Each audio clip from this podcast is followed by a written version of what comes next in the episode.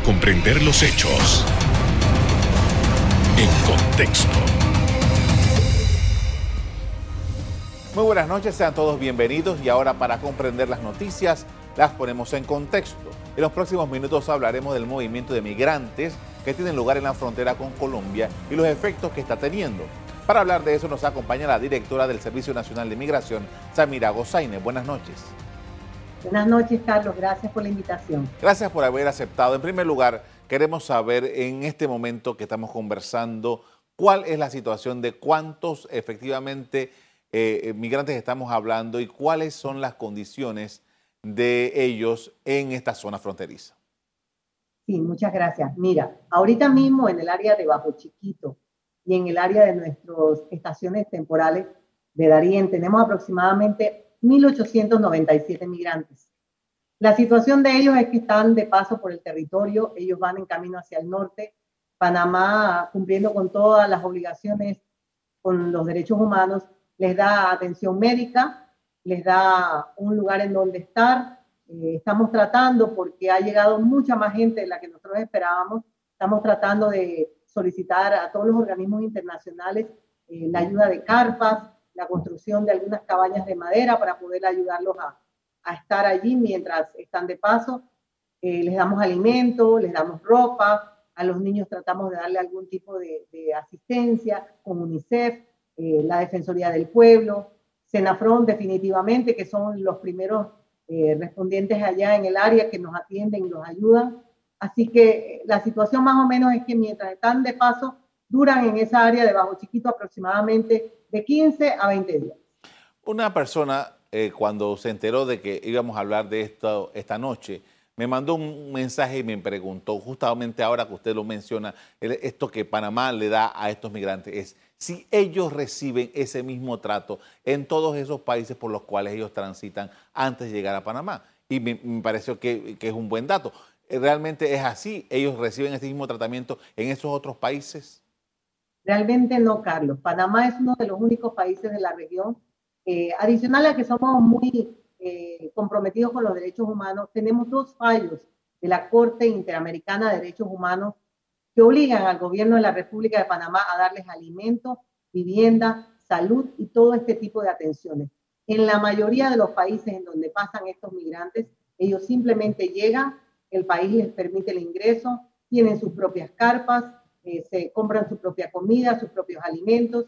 Me imagino que una urgencia médica sí les deben atender. Algunos países hasta les cobran eh, el impuesto de ingreso a su país, pero Panamá es uno de los pocos países que les da todo este tipo de atención. Ahora, explíquenos, eh, usted acaba de citar que hay, hubo dos fallos en contra de Panamá por maltrato a, a, los, a los migrantes. ¿Por qué Panamá se ve obligado a esto, un poco para tener el panorama completo de qué fue lo que sucedió y cuál es la consecuencia de eso. Realmente eh, los fallos no tienen que ver con maltrato a los migrantes. En el año de 2002, eh, un fallo en un caso famoso de Vélez Lor, este era un migrante que llegó al Darién irregularmente. Sin embargo, en aquellos tiempos el derecho penal, el derecho migratorio, permitía que estos migrantes irregulares fueran a cárceles comunes. Entonces, cuando este señor Vélez se le pasó al sistema penitenciario, lamentablemente él aduce que fue objeto de vejámenes por parte de, quienes regían los sistemas penitenciarios en ese momento. Y él interpuso una denuncia contra la República de Panamá. Esa denuncia eh, obtuvo Panamá una sentencia condenatoria en su contra y eso hace que Panamá se encuentre en una lista de observación de las Naciones Unidas. Cuando se da la pandemia en el año 2019, nuevamente estos haitianos, la mayoría retenidos en el Darién por la misma pandemia y la crisis sanitaria, consiguen a los abogados del señor Vélez Roth para que vuelvan a interponer ante las Naciones Unidas otra eh, demanda en contra de Panamá, aduciendo que no estábamos respetando su derecho al pase por Panamá. Lamentablemente, como les explicábamos a la Corte, en ese momento existía una crisis sanitaria que todavía está vigente, existían cercos sanitarios por lo que nosotros no podíamos dejarlos transitar. No era que no queríamos dejarlos transitar o que los teníamos detenidos, sino más bien contenidos para evitar una propagación del virus. Entonces, en ese sentido, eh, no tiene que ver con los, con los migrantes, salvo este último fallo que hubo recientemente el año pasado, en donde nos realmente nos solicitan continuar dándole más alimentación, mejorando su vivienda, mejorando la salud, que le diéramos las vacunas y eso entonces incluye a los migrantes. Pero en primera instancia era solo el caso de un ciudadano que estuvo en 2002 retenido en el Darién. Ahora, señora directora, hay, hay dos estaciones, por así decirlo, en Panamá, eh, en donde se alojan, el, Estado panameño aloja a estos migrantes. Una está en Darién y la otra está en Chiriquí. Porque tenemos un fenómeno que se presenta con Costa Rica en donde el paso no siempre es eh, admitido. ¿Cuál es la condición de ese grupo entonces que está allá en Chiriquí? Sí, nosotros realmente en Darien tenemos tres estaciones eh, temporales. Eh, la de Nicanor, que la construyó Senafron con asistencia de muchas personas de la empresa privada, la de Bajo Chiquito, en donde llegan, eh, y la de Lajas Blancas. En estas tres estaciones dividimos las personas que se encuentran en Darien. Posteriormente, y después de cumplir con todas las normas sanitarias y la cuarentena que deben llevar estas personas, los pasamos hacia los planes de Hualaca. En los planes de Hualaca en la actualidad tenemos aproximadamente 600 personas. Con Costa Rica, Panamá suscribió hace muchos años atrás un contrato de, o un acuerdo de flujo controlado. Eh, Costa Rica en ese flujo controlado, en ese acuerdo, nos limita el número de personas que pueden pasar por día hacia Costa Rica. Eso nos obliga que de manera ordenada vayan pasando números pequeños. Inicialmente eran 50 personas que podíamos pasar por día en la actualidad, aproximadamente entre 100 y 150 personas de lunes a viernes que podemos pasar y nosotros de manera responsable cumplimos con las observaciones de ese acuerdo porque pasamos toda la información y nos aseguramos, Panamá es un país que está muy pendiente de la seguridad de la región. Nosotros nos aseguramos haciéndole exámenes de biometría, eh, de huellas dactilares a todas estas personas, que las personas que pasen hacia el norte no tengan ningún tipo de récord policivo, que no tengan ninguna alerta de Interpol o de ninguna otra agencia y que nos aseguremos de que las personas que están pasando por nuestro país sean personas eh, que realmente eh, sean migrantes irregulares sin ningún tipo de registro policivo. Con esto vamos a hacer una primera pausa para comerciales. Al regresar, seguimos en el análisis de la compleja situación migratoria en Darién. Ya volvemos.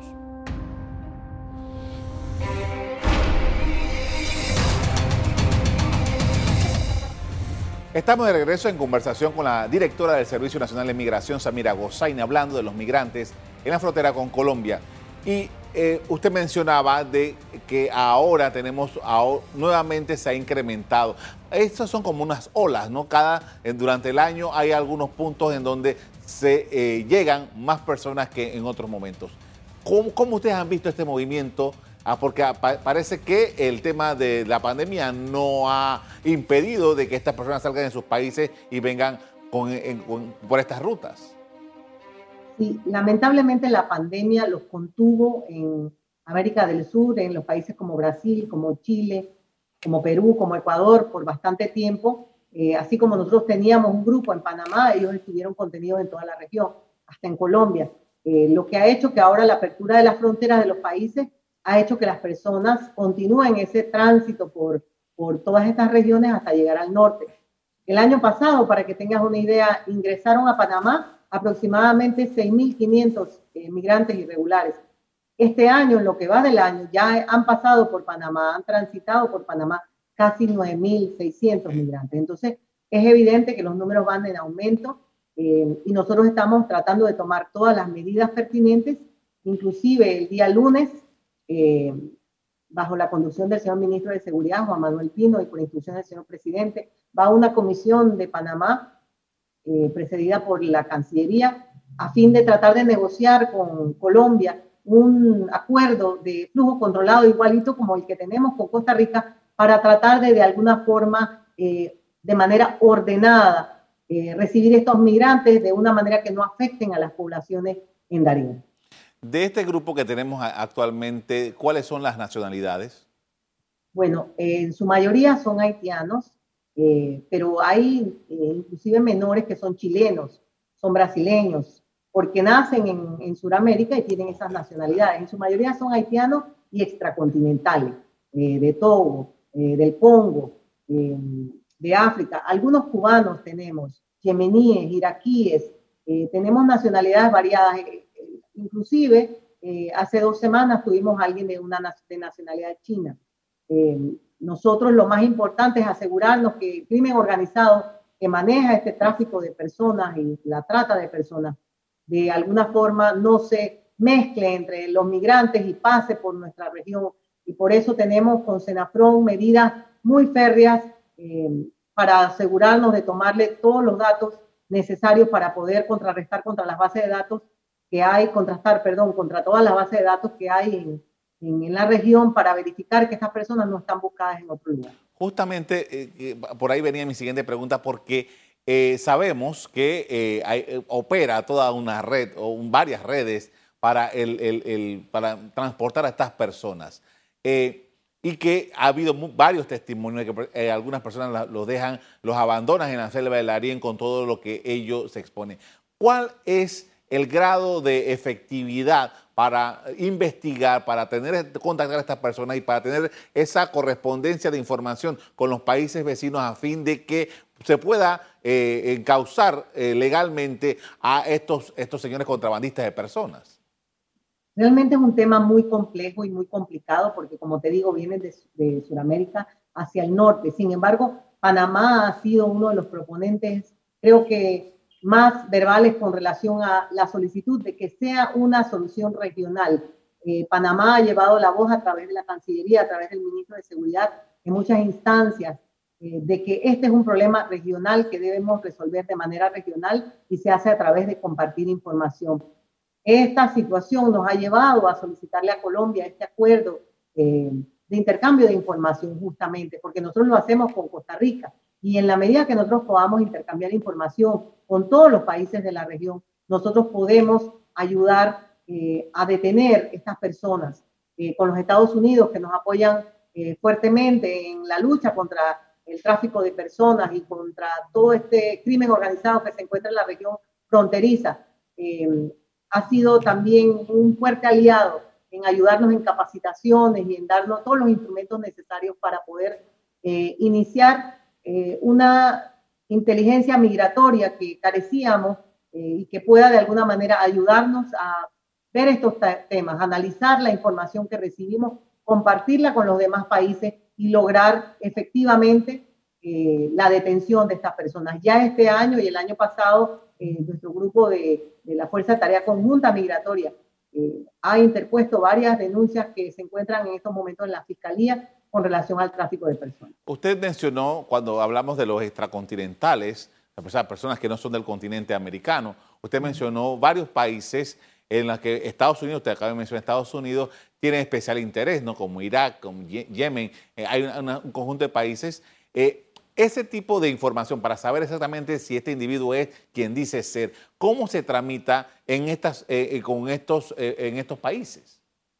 Bueno, recuerda que nosotros tenemos base de datos de inteligencia que tienen todos los países. Hay una cooperación internacional y está Interpol que maneja la información y la base de datos, igual que Europol, igual que muchas otras agencias. Entonces, lo que nosotros nos aseguramos es que con Senafron conjuntamente captamos la biometría de todas estas personas mayores de edad que están en la región y esos datos biométricos entonces son comparados con la base de datos existentes para asegurarnos que las personas que ingresan a nuestro país eh, no son personas que están siendo buscadas o no son inclusive personas peligrosas ni para Panamá ni para la región.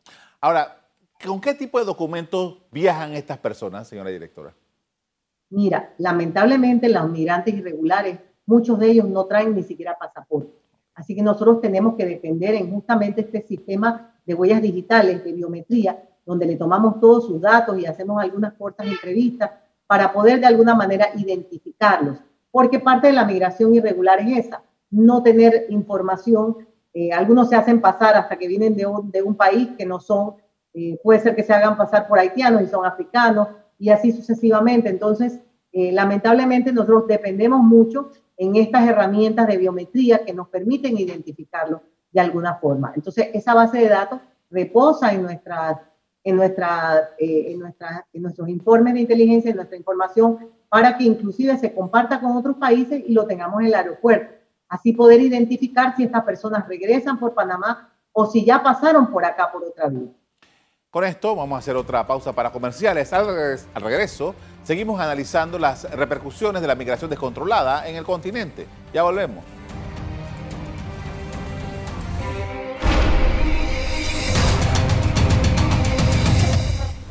En la parte final estamos de regreso con la directora del Servicio Nacional de Migración, Samira Gozain. Estamos hablando de migración irregular en la frontera con Colombia. Señora directora, ¿cuánto le cuesta a la República de Panamá todo esto que hemos venido hablando esta noche? Bueno, imagínate que el año pasado tuvimos una inversión de casi 8 millones de dólares. Eh, tuvimos que hacer un contrato para la alimentación de 2.000 inmigrantes al día, desayuno, almuerzo y cena por un año, que su total es casi 7.6 millones de dólares. En este momento estamos eh, trabajando la licitación, la contratación pública de un grupo de albergues modulares en el área del Darier porque son más prácticos y son mucho más rápidos de construir para ayudarnos a eh, tener que, podamos eh, tener un espacio en donde poner a estas personas porque en Bajo Chiquito, que es la comunidad donde llegan, es una comunidad pequeña de 300 habitantes panameños. imagínate, con 1.800 extranjeros, es una población que está totalmente eh, descontrolada y no tiene los suficientes servicios para poder dar apoyo ni de agua, ni sanitario, ni de salud. Entonces estamos tratando de, crear estas, estos albergues específicos en el área de Nicanor, en donde podemos llevar un mejor control y una mejor atención y así cumplir con todos los eh, derechos humanos que, necesitamos como país. Señora directora, mm, como quiera que este es un problema que no se va a acabar, este es un problema que va a ser continuo y que seguramente va a, superar su administración. ¿Cuál usted cree la proyección para la atención de este fenómeno de aquí al futuro? ¿Qué es lo que eh, sus especialistas ahí en, en la Autoridad de Migración han estado viendo? ¿De qué maneras podemos nosotros proyectarnos para hacer todo lo que sea necesario para lidiar con esto? Bueno, eh, realmente creo que la mejor eh, práctica que hemos logrado nosotros implementar ha sido una cooperación eficiente técnica, no solamente con las demás instituciones en Panamá, como les digo, Senafron, que, que son una parte clave en todo este tema, sino con SINAPRO, que nos ayuda a custodiar los albergues y a darle atención, con la CENIAF, que ayuda con los menores que en su momento llegan sin acompañamiento y son puestos a órdenes de ellos, el SENAN, la policía, sino también con los organismos internacionales como la OIM, UNICEF, las Naciones Unidas, eh, la Defensoría del Pueblo, eh, son instrumentales y una parte muy importante en, en, que en el futuro podamos de manera conjunta eh, tratar de, de alguna manera, abordar los problemas y los retos que nos deja la inmigración irregular en los países, a la vez que tratamos de alguna forma de ayudar en, las políticas internacionales para tratar de ir a los, a los porqués se dan las migraciones irregulares y tratar de ver cómo se resuelve el problema de fondo para evitar que las personas necesiten salir de sus hogares para tratar de encontrar mejores condiciones en otras partes. Quiero aprovechar que estoy conversando con usted porque quería preguntarle entonces sobre la migración o la, sí, la migración regular y los, los, controles regulares, el aeropuerto, etcétera. ¿Cuál es la condición ahora mismo de, eh, cómo Panamá está enfrentando la situación de la pandemia y el movimiento migratorio regular? Sí, nuestros aeropuertos, gracias a Dios, y todos nuestros puertos terrestres están abiertos siguiendo las medidas de bioseguridad que implementó el, ministro de Salud eh, y que están en los decretos ejecutivos. Entonces, todo el personal de salud, eh, de salud internacional, está regulando todos estos puestos de entrada para asegurarse que las personas que vengan vengan con sus pruebas, eh, sus hisopados, sus 48 horas de vigencia. todas aquellas personas que vienen de Sudamérica tienen un protocolo nuevo que seguir. Aunque traigan su prueba, tienen que hacerse el hisopado a, a la llegada a Panamá. Necesitan ir tres días a un hotel. Eh, así que, y después de esos tres días tienen que volverse a hacer la prueba. Entonces, eh, desde el Ministerio de Salud están tomando todas las medidas de salud necesarias para prevenir que de alguna forma se siga eh, entrando el virus a Panamá. Obviamente ninguna medida puede ser perfecta 100%, pero creo que estamos con todas las medidas que estamos tomando, minimizando la posibilidad y los riesgos para nuestra población y para todos aquellos turistas que quieran venir a nuestro país.